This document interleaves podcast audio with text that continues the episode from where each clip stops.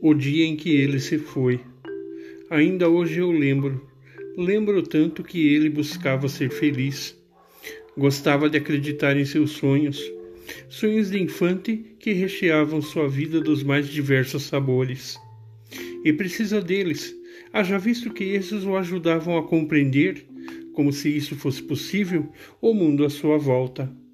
Aliás, era um mundo ligeiramente confuso, pois ora se mostrava gentil e bem-humorado, ora trazia em si ríspidas maneiras que lá no fundo, num canto bem ao acaso, precipitava-se a minar seus sonhos.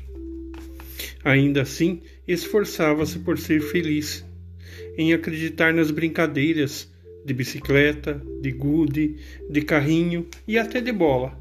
Porém, esta necessariamente precisa ser sua companheira nos momentos em que jogava sozinho.